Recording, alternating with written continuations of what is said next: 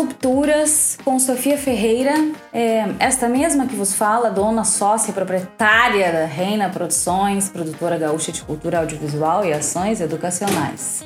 Uh, venho por meio desta apresentar esse podcast que busca nada mais que criar um espaço de diálogo e reflexão sobre as formas de representação é, no imaginário brasileiro dessa galerinha que tem o que hoje seus 30 e poucos e passou pela louquérrima transição tecnológica que, enfim, a gente vive até hoje, né? E nós não só sobrevivemos ao bug do milênio, como a gente sambou na cara da sociedade. Bom, não todo mundo, né? Mas enfim. É, esse recorte é, se dá pelo fato de que um, a gente acredita que reconhecer essa nossa trajetória uh, tem uma potência de nos impulsionar uh, mais fortes e mais conscientes para avançar. Assim como quem tem visão de quem tem olhos para ver e, e, e, escuta de quem tem ouvidos para ouvir, porque, enfim, um, eu tenho aprendido muito com, com as mulheres que eu convivo na minha vida, tenho a, a sorte e o privilégio de ter muitas mulheres incríveis por perto, e esse podcast é basicamente uh, um pouco do meu desejo de compartilhar com as outras pessoas esse, essa oportunidade de, de, de ter um exercício de escuta tão ativo e tão rico é, que eu tenho uh, podido experienciar recentemente. Hoje, é, nesse terceiro episódio da série, eu vou convidar ninguém menos do que a minha amiga, prima irmã de coração. E de papel passado também, né, minha gente? Porque não, ela não é nada menos do que minha sócia real oficial na Reina Produções. É, então eu convido a Caia Rodrigues para reinar comigo hoje. É, muito bem-vinda, prima. Muito obrigada por estar aqui. Oi, oi, oi, Sophie. Prazer imenso. Obrigada pelo convite. Uh, é muito legal estar aqui podendo compartilhar contigo é, de, de uma temática tão profunda. Eu quero te apresentar um pouquinho para as pessoas que estão nos ouvindo, porque eu já te conheço de muito tempo, mas as pessoas não. Então, é, a Caia Rodrigues ela é multiartista, produtora, arte educadora, é, se formou na Universidade Federal do Rio Grande do Sul, é especialista em pedagogia da arte e tem a sua atuação no campo do cinema, da performance, da música, do teatro e do carnaval desenvolve há nove anos uma pesquisa voltada para a cultura popular. É, é, uma das integrantes do Bloco da Laje, fundadora do Bloco de Carnaval No Mexe Comigo Que Eu Não Ando Só. É, o segundo, uh, esse bloco é composto só por mulheres.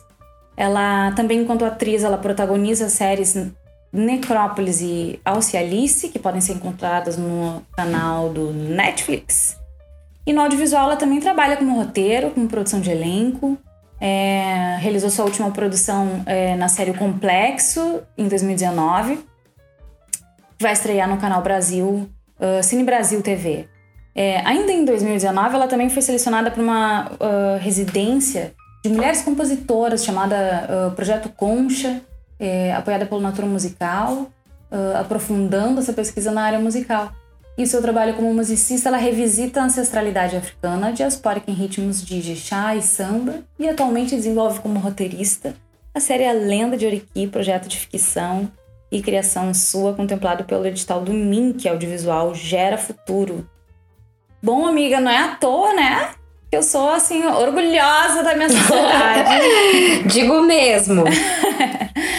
um, bom, amiga, eu queria te começar te perguntando um pouco, porque, enfim, Tô te apresentando aqui e fica evidente para todo mundo essa trajetória uh, como artista. E, e, é muito louco, assim, uh, repensar uh, esses, esses espaços, essas formas de representação.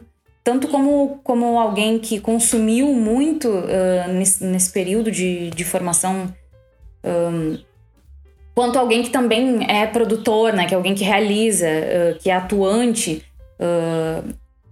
na, na, nos meios de produção, né? Seja cinema ou música, teatro, enfim. E, enfim, eu queria te perguntar um pouco assim um, sobre, sobre a tua trajetória como atriz, por exemplo, né? Sei lá, uh, os papéis que tu pôde vivenciar e tal. Um, tem um trecho ali do, do, do livro da, da Patrícia Hill Collins que fala assim é, a objetificação ela é fundamental para esse processo de diferenças formadas por oposição. Uh, então, num pensamento binário, um elemento é objetificado como o outro, né? E visto como um objeto a ser manipulado, controlado. E, e, aí ela cita a teórica Dona uh, Richards, uh, teórica social, que sugere que o pensamento ocidental requer objetificação, né? Então, que, que, que a nossa, toda a nossa uh, premissa está uh, pautada nisso, né? E a gente que trabalha com arte, com criação de, de, de, narrativa, a gente se relaciona com isso de diferentes formas. Então eu queria te perguntar assim, uh, como que, assim, ao longo da tua trajetória, com que tipos de, de personagens tu te deparou, é, papéis que tu experienciou, como que tu vê assim um pouco essa sob essa lente, essa tua trajetória nesse sentido? Uh, então, né, tem uma trajetória que ela uh, passa por muitos lugares, né, muito... Uh, por muitos tipos de arte também e... E, enfim, por muitos papéis dentro da, da arte, assim, né. eu fico pensando aqui, né, isso que a Patrícia Hill Collins traz, né, de... desse olhar do outro, né, eu acho que não existe nenhuma pessoa negra uh, brasileira, é, me arrisco a dizer, assim, nenhuma pessoa negra é, em diáspora, né, que não tenha vivenciado esse, esse, essa sensação de ser uh, o outro, né, dentro de determinadas situações, assim, né. E isso, isso acontece muito porque a branquitude não se entende enquanto branquitude, né as pessoas brancas elas, elas se veem como, como universais. Uh, e aí a gente acaba né, sendo o outro, né? Então, quando tu vai fazer é, uh, teatro, tu faz teatro negro, né? Enquanto tu vai se colocar é, no cinema, é o cinema negro. Enquanto tu vai... É, tudo que não é branco tem um título, né? É o outro, né? É, o, o teatro indígena, é, é o, tudo que não é uh, o padrão vira o outro, né? E aí a gente vai vendo milhões de nomenclaturas uh, e a gente não vê essa nomenclatura, né? É, cinema branco, teatro branco, né?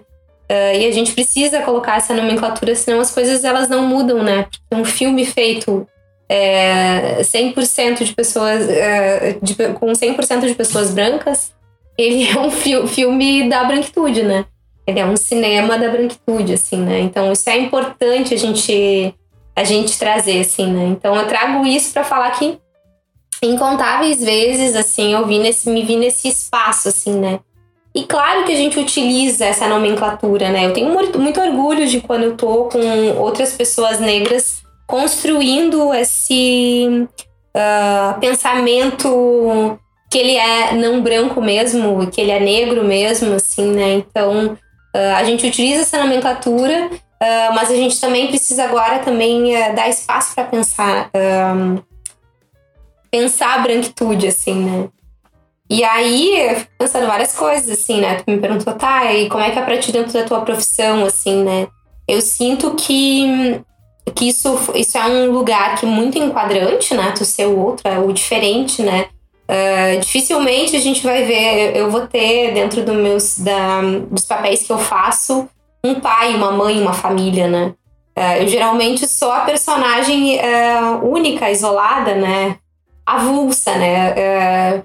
porque. E aí as, as, desculpas são diversas, né? Ah, mas como é que eu vou conseguir atores negros para fazer teus. Sabe? Tipo assim. Então vai limitando, os papéis vão ficando limitados, porque existe uma limitação, na verdade, do pensamento de quem tá pensando nisso, assim, né? Uh, então me vejo assim, né? Uh, é tanto o outro, como a Patrícia traz, que muitas vezes uh, não existe, são personagens sem rede, né? e que, claro, quando assim, nenhum outro personagem tem rede, acontece, por exemplo, Necrópolis, por exemplo, a gente não vê os familiares dos personagens, né? É, quando os outros também não têm, isso não é um problema, né? Mas assim, muitas vezes eu sou a. Eu é, represento a única personagem sem rede, né? Sem, uh, sem pai, sem mãe, sem né, a personagem avulsa, como tu mesmo Sim. trouxe, né? E, e, muito louco, assim, porque um, eu também vejo, sei lá, também conversando ali com as gurias, né? O quanto uh, isso tem progredido um pouco, né?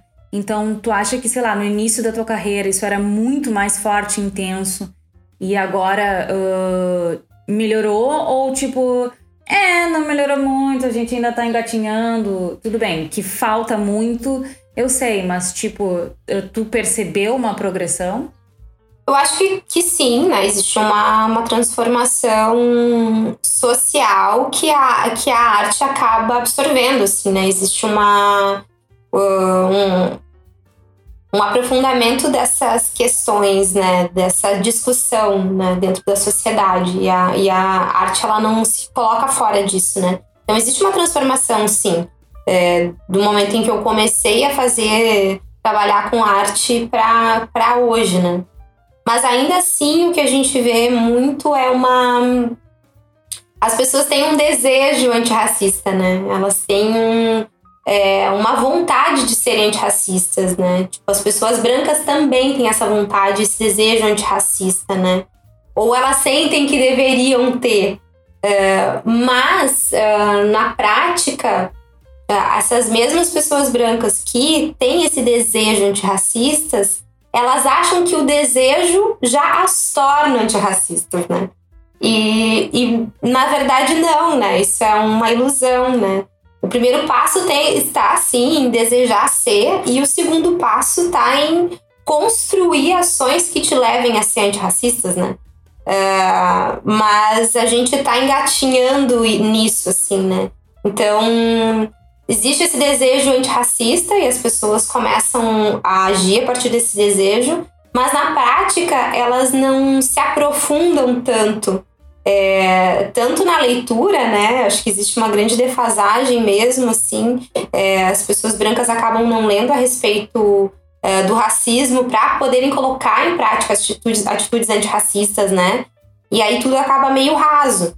Eu vejo, assim, né, que existe uma grande vontade, ah, não, vou, vou é, vou colocar é, personagens negros e o que acontece é que às vezes colocam um só. Daí tem uma, um, um filme com 50 atores brancos e um negro, assim, né? Aí o que acaba acontecendo é que o, o, negro, ele, ele acaba não sendo, não tendo subjetividade, assim, né? Ele acaba virando, uh, representando o arquétipo, né, da negritude. E isso acaba muitas vezes não permitindo que os personagens sejam se tornem complexos, né? Uh, o que é uma pena, né? A gente uh, perde muito quando a gente não tem diversos tipos de pessoas negras representadas, porque aí a gente avança também nisso de construir a subjetividade né, dos personagens, o que também uh, acaba afetando toda a sociedade, né? Que vai enxergar e compreender, vai uh, as pessoas negras também como plurais, né? Isso é muito cruel, né? A gente acaba, tipo, ah, tá uh, tendo que ter um pensamento todo igual, né? E, e, e é, é, impossível, né? A gente tem, a gente tem particularidades, né? E a gente tem que ter direito a ter particularidades, né? Um, mas muitas vezes isso acaba não, não acontecendo porque justamente tem uma pessoa, um personagem, né? Que acaba representando o todo. O que acontece muito é quando esse personagem entra, negro ele entra na trama, na trama branca, ele acaba vindo para falar do racismo, né?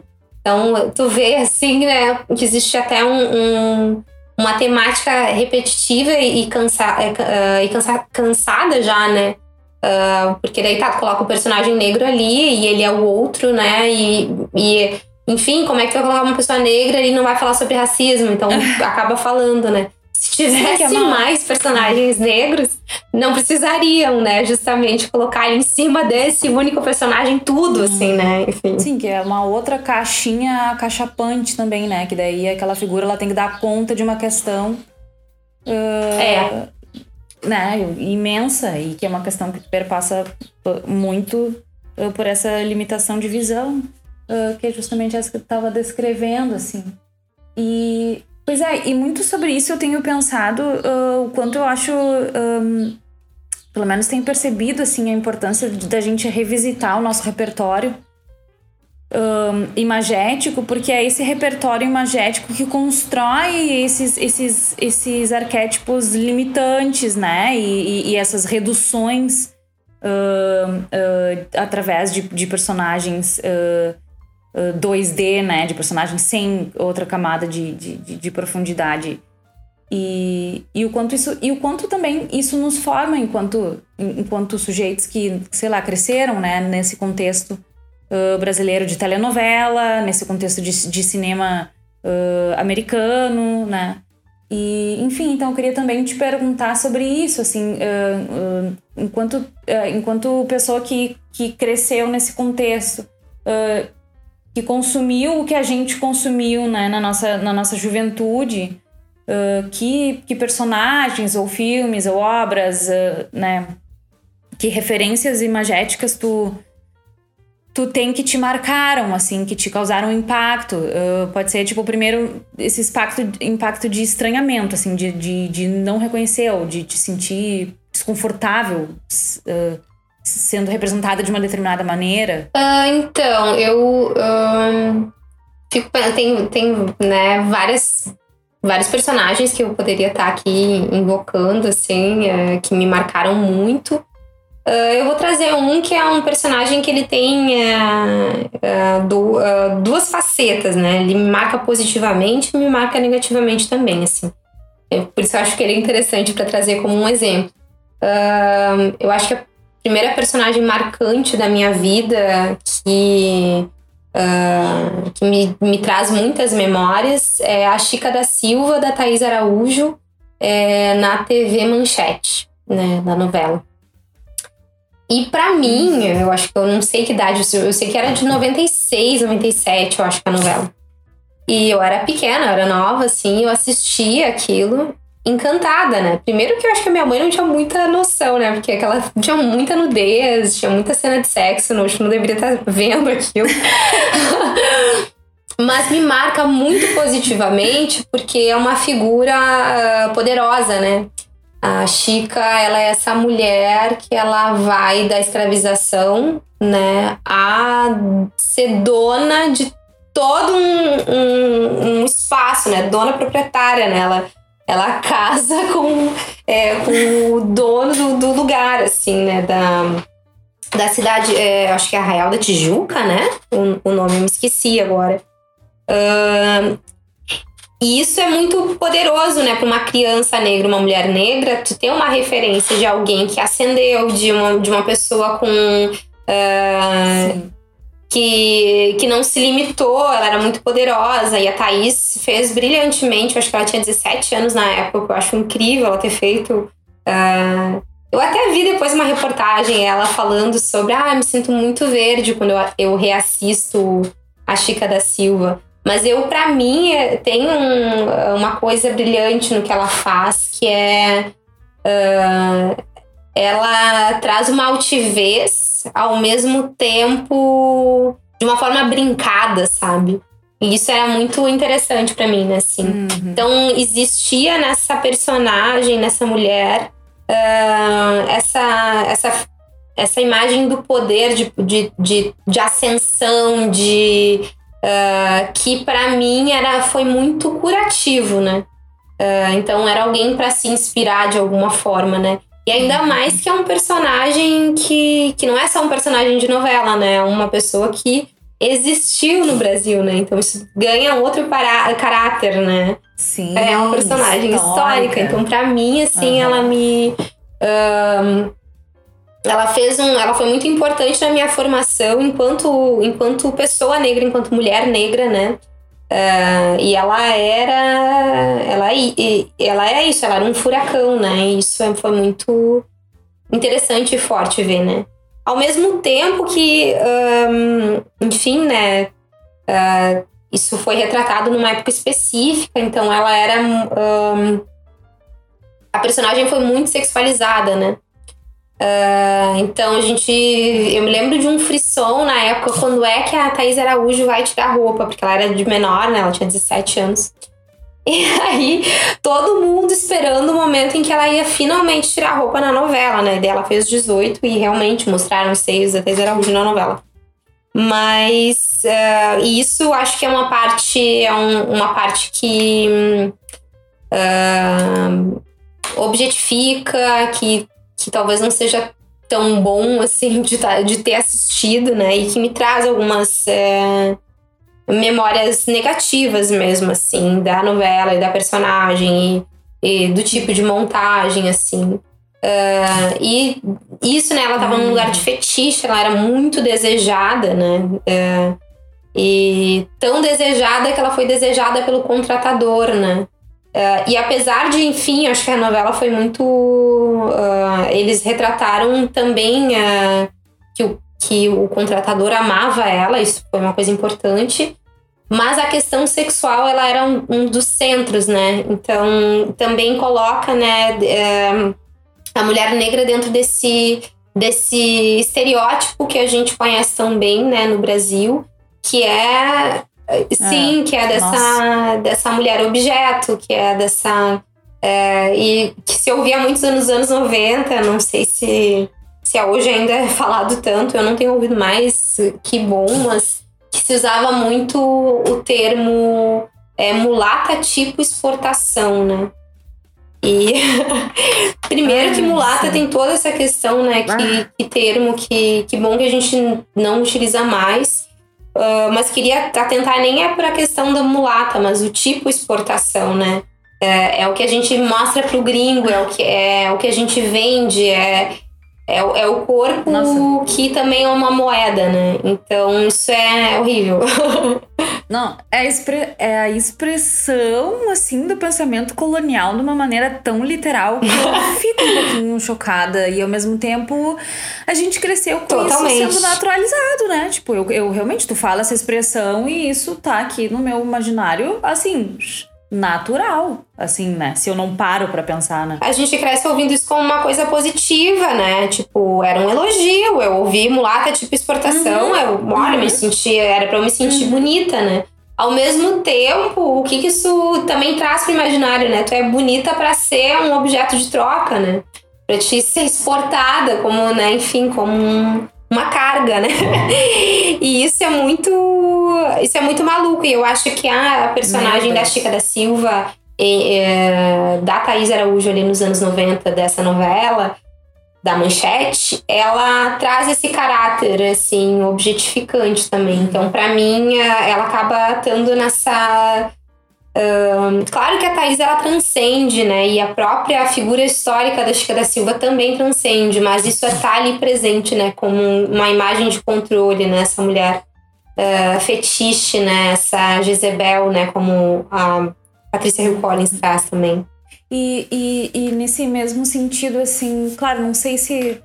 Um, assim, o, o que que te ocorre, mas num sentido, tipo, de experiência de reconhecimento, assim, de tu ter assistido, entrado em contato com alguma personagem, alguma obra e que tu que, que tu tenha te sentido contemplada naquela representação, assim, tipo, o que que tu que que te vem à mente nesse, nesse sentido? Eu tenho assistido muito, enfim, uma das, das minhas facetas atuais, pandêmicas, eh, me levou a estar a, tá realizando muito clipe, né? E, estar tá pensando muito clipe, então eu tenho assistido muito clipe. Uh... então tem muitas coisas muito positivas que eu tenho visto aí dentro do cenário uh, musical, assim, né? Uh, tem tem esse clipe da Xenia França, né? Que. Uh, Porque Tu Me Chamas Se Não Me Conhece, eu acho que é a música. Representa de uma maneira brilhante, assim. Um, as diver os diversos tipos de pessoas negras, né? Que a gente estava ali falando lá no início, já volto lá pro início.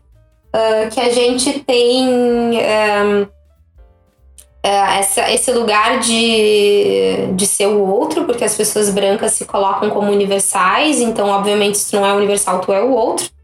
E aí, né, quando, né, tu acaba, às vezes, sendo o único, né, no lugar, o único personagem e tal. E o que eu tenho achado de interessante nessa obra da Xênia, por exemplo, é um exemplo disso, é a pluralidade, é os tipos de, de pessoas negras, né? Então a gente vê um, diversos tipos de negritude, dos, dos, dos, corpos mais escuros aos corpos mais claros, né? Uh, e isso é muito importante para a gente também entender aquilo que eu trouxe no início, né? Que a gente não é uh, único, a gente é plural e a gente tem direito à nossa subjetividade, assim, né? que nos foi negada antes como, enquanto é, em período de escravização, né? Quando for, os nossos ancestrais foram trazidos é, da África para cá. Uh, e aí tá, era uma massa que, que produzia né, bens para pessoas brancas. Uh, então, portanto, sem direito à subjetividade. Uh, e aí esse outro lado da moeda, que é sem direito da subjetividade, porque às vezes tu é o, a pessoa que está é, sendo o porta-voz de todos, né? De todas as pessoas negras, assim, né? Que é muito enquadrante. Então, acho que esse tipo de obra, onde a gente vê muitas pessoas negras juntas, isso uh, acaba sendo muito curativo, né? Para mim, eu acho que acredito para as pessoas que estão assistindo, para as pessoas negras que estão assistindo e também educativo para as pessoas brancas que estão que conseguem ver, assim, né? Uh, me chama outro outro exemplo que me que me vem também é um clipe do Emicida uh, que é, é a Boa Esperança a música dele que também tem uma, um espaço de. Um, é, são pessoas é, negras em situação é, de exploração de trabalho e de repente elas dão a volta em relação a isso, né? Elas se erguem, literalmente tem é, fogo nos racistas Não, ninguém, ninguém é queimado no, no clipe, mas tem uma fogueira, é muito interessante. E tem uma coisa de uma união, né? Uma união entre as mulheres ali na, nessa cozinha, uh, que revidam uma, uma agressão sofrida por uma delas, assim, que isso desencadeia uma união geral de todos os trabalhadores dessa casa.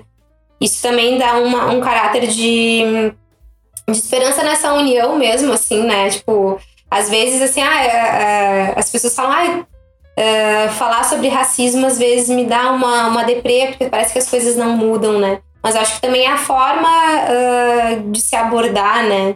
Eu acho que o MC acaba sendo feliz nessa forma de abordagem que ela é, que ela fala de um lugar de se emancipar, né? De sair dessa de ah, então é essa merda, então vamos se unir e, e vamos transformar esse espaço e tal. Ao mesmo tempo que, que existe ali para mim é uma falta de, de cuidado na representação da, da mulher, né? É, a, a, única forma de amor romântico, né, que, que é retratado nesse clipe, ele se dá entre uh, o homem negro e a mulher branca, né? Ah, sim, eu lembro dessa cena emblemática. é uma cena emblemática, né? E, e, aí tem isso que é ser que esse lugar de mais uma vez coloca, porque enfim, a mulher negra, apesar de terem várias mulheres negras ali, elas não acabam não se relacionando romanticamente, né? Então, dentro desse espaço romântico, elas estão solitárias, apesar de que elas estão se amando entre si, que elas estão participando dessa revolução a forma de amor romântico ela se dá entre o homem negro e a mulher branca, né? E que, claro, acredito eu que o MC ele tenha uh, pensado isso muito para tentar se relacionar com o feminismo, tipo assim, ah, a mulher branca ela não tá no mesmo lugar do que do que o homem branco e tal. Eu imagino que ele tenha pensado sobre isso isso aqui sou eu devaneando sobre que uma, eu acho que o Emicida pensou. Sim. Sim. Mas... Estamos supondo aqui, Emicida. Né? Estamos Se o Emicida quiser nos responder, a Gaut já chamou ele no outro episódio, ele está ah, sendo é? chamado de novo aqui. Olha, tomara, eu admiro muito ele. Uh, mas eu acho que o fato de não ter sido é aquilo, né? Quando, quando só tem um, esse um representar muito. Então, quando apareceu o amor romântico, ele significava hum. muito. Uh, e aí a mulher negra não estava inclusa e, e, enfim, né, acab acabou. Um, acho que, que acaba sendo uma falha dentro de um clipe que tem várias coisas bem positivas.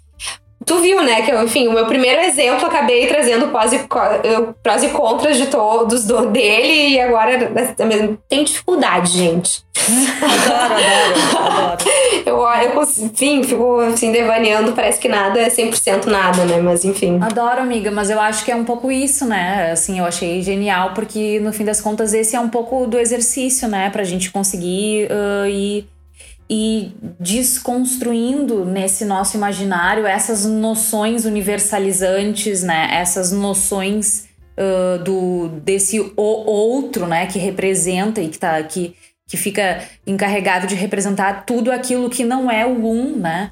E, e, e o quanto isso nos, nos aprisiona também. Então eu achei incrível a, a, a forma como tu traz a, os aspectos para a gente refletir, porque já vem carregados desse exercício, né? Que é um exercício que, assim, uh, a gente precisa cada vez mais, assim, ir fazendo e compartilhando, porque eu também.